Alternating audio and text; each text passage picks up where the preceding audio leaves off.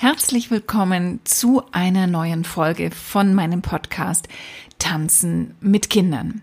Schön, dass du dabei bist und ich werde dir auch gleich erklären, worum es heute gehen wird. Ich habe mir nämlich ein Thema herausgesucht, ja, was eigentlich nicht altersspezifisch ist, sondern in jede Klasse, in jeden Unterricht hineingehört, nämlich das Thema positive Unterrichtsatmosphäre. Einige Punkte habe ich diesbezüglich zusammengestellt und die möchte ich gerne mit dir teilen. Mein Name ist Silke Damerau und ich bin schon viele Jahre Tanzpädagogin, Studioleiterin und auch Erziehungswissenschaftlerin. Und jetzt wünsche ich dir viel Spaß bei dieser neuen Folge.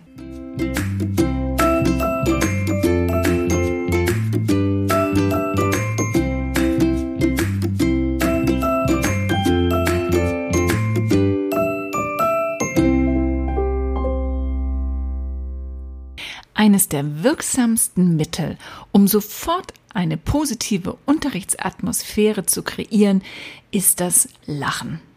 Sei freundlich, lächel deine Schüler an, öffne dich ihnen und ja, schau ihnen in die Augen und strahle. Denn das, was du ihnen damit vermittelst, ja, das spiegelt sich sofort in ihnen zurück. Lachen baut sofort Spannungen ab und erzeugt auch Nähe. Also was ich immer wieder feststelle, ist, wenn ich genau mit dieser Einstellung in meinen Tag starte, in meinen Unterricht starte, dann trauen sich auch die Schüler viel direkter auf mich zuzukommen und dann wollen sie mir dies und jenes erzählen oder eben auch erzählen, dass es ihnen heute vielleicht nicht so gut geht. Also du hast sofort diesen Kontakt zu ihnen und das Lachen, das beruhigt die ganze Stimmung.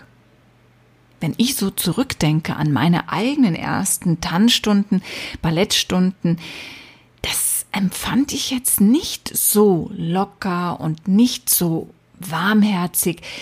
Die Unterrichtsatmosphäre war sehr geprägt von Strenge und Klarheit.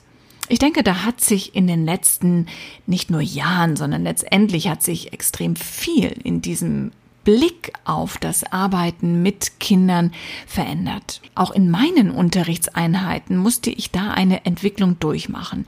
Ich kann mich noch gut erinnern, gerade als ich angefangen hatte und sehr ehrgeizig war und sehr, ja, ich wollte unbedingt, dass meine Schüler auch super, super tanzen können. Ich glaube, da verliert man sich ganz schnell in einen Fokus, ja, der der eigene Fokus ist, aber der vielleicht nichts mit dem Fokus der Schüler zu tun hat. Und da kann es dann natürlich ganz schnell passieren, dass da zwei aufeinandertreffen, die gar nicht in dem Moment zusammenpassen, weil der eine hat diese Absicht und der andere hat diese Absicht. Und dieses Miteinander ist dann letztendlich nicht möglich. Und wenn du lachst, wenn du freundlich bist, wenn du auf deine Schüler zugehst, dann erzeugst du ja sofort eine Gruppendynamik. Ihr seid sofort eins sozusagen. Und dann gemeinsam in dieser Gruppe, da kann man dann vorwärts gehen. Es ist also kein Gegeneinander, sondern sofort ein Miteinander. Also Lachen ist definitiv ein wirksames Mittel für deinen Unterricht.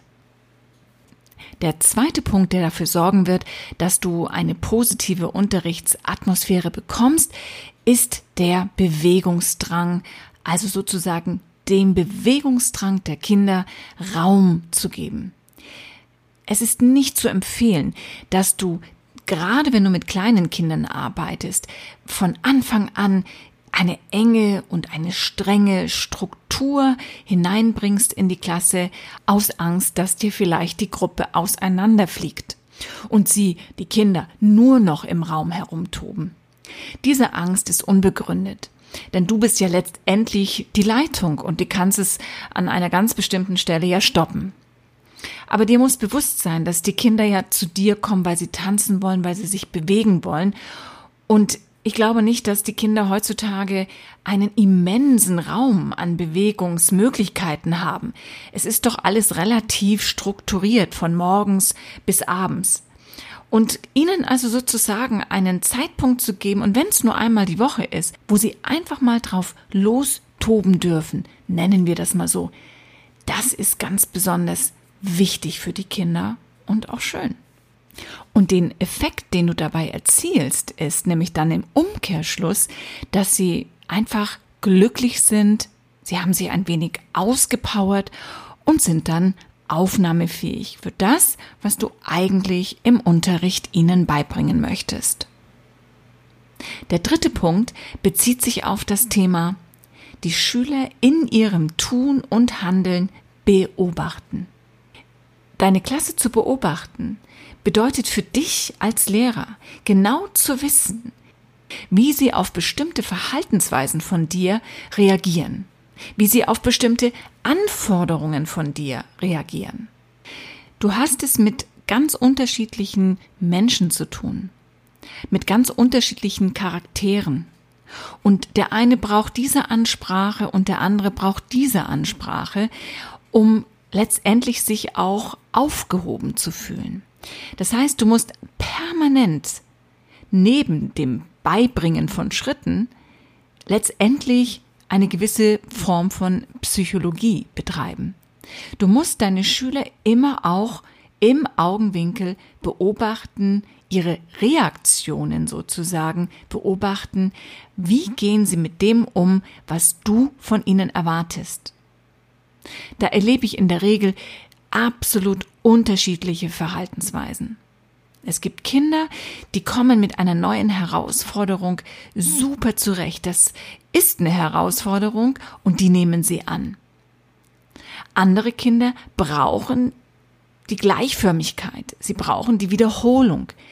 Und das Hineintrauen in ein, ja, etwas unsicheres, neueres Terrain, das ist für einige extrem schwierig.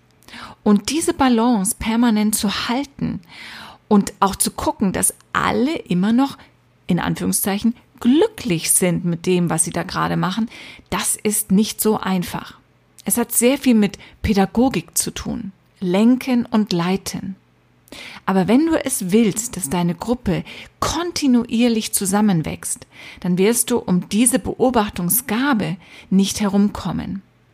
Und du kannst dir natürlich auch vorstellen, dass in dem Moment, wo sich jeder Schüler auch angesprochen fühlt, richtig angesprochen fühlt, auch mit seinen Bedürfnissen wahrgenommen fühlt, dass diese Schüler oder eben dann in dem Fall ja alle Schüler immer wieder gerne in deinen Unterricht zurückkehren. Sie fühlen sich in der Gruppe wohl und aufgehoben. Sie fühlen sich nicht beiseite geschoben. Und das wiederum natürlich sorgt für eine positive Atmosphäre. Der vierte und letzte Punkt, den ich für heute ansprechen möchte, ist dann das wirkliche Formieren der Gruppe. Ich habe ja vorhin schon gesagt, dass das Beobachten extrem wichtig ist, um überhaupt die einzelnen Gruppenmitglieder wahrzunehmen. Als Ganzes soll es ja jetzt nun eine Gruppe werden. Und damit alle am gleichen Strang ziehen, wirst du nicht drum herumkommen, Regeln aufzustellen. Und je jünger die Kinder sind, desto klarer müssen die Regeln sein. Kleine Kinder sind noch sehr auf sich selber bezogen und lernen erst im Laufe ihrer Kindheit die Rücksichtnahme. Das heißt, du bist diejenige oder derjenige, der dafür sorgt, dass alle gemeinsam sich wohlfühlen können. Und das kann wirklich eine Weile dauern und du musst immer wieder darauf beharren, dass das, was du als Regelwerk mit den Kindern zusammen besprochen hast, was zum Beispiel auch sehr wichtig ist, dass du es gemeinsam tust, dass das eingehalten wird. Gibst du Kurse, die nach zehn Wochen vorbei sind, ist es mit einer Gruppenformation logischerweise nicht so wirklich gut bestellt. Denn meistens gehen dann die Kinder ja wieder auseinander. Aber wenn du fortlaufende Kurse geben kannst, dann wirst du auch erleben können, wie eine Gruppe zusammenwächst. Und das ist ein sehr schönes Gefühl, wenn du Teil so einer harmonischen Gruppe geworden bist. Ich fasse jetzt noch einmal die vier Punkte zusammen, die dafür sorgen werden, dass dein Unterricht eine positive Atmosphäre bekommt. Empfange deine Schüler freundlich, geh offen strahlend auf sie zu, lächel sie an, dann fühlen sie sich schon einmal sehr schön aufgehoben bei dir. Gib den Kindern die Möglichkeit, ihren Bewegungsdrang auszuleben. Das bietet sich vor allen Dingen am Anfang der Stunde an, wenn sich alle Kinder allmählich sammeln. Beobachte deine Schüler ganz genau. Wie verhalten sie sich in den unterschiedlichsten Situationen? Wie sind sie von ihrer Mentalität her? Sind sie eher schüchtern oder sind sie sehr fordernd und auch sehr laut? Lerne deine Schüler wirklich gut kennen. Und dann fang an, sie zu einer Gruppe zu formieren. Das kannst du am besten mit einem Regelwerk tun. Das gibt Struktur, aber auch Halt und es schafft Nähe und Vertrauen. Ich hoffe, dass diese Folge dir ein wenig Inspiration geben konnte und ich würde mich sehr freuen, wenn du bei iTunes eine Bewertung hinterlassen würdest, im besten Falle natürlich eine 5-Sterne-Bewertung. Wie du das machst, das findest du in den Shownotes und es würde mich wirklich sehr freuen, denn das ist eine kleine Anerkennung für meine Arbeit. Ich wünsche dir jetzt eine schöne Zeit und danke dir fürs Zuhören und wir hören uns dann ein nächstes Mal. Ciao, ciao, bis bald, deine Silke.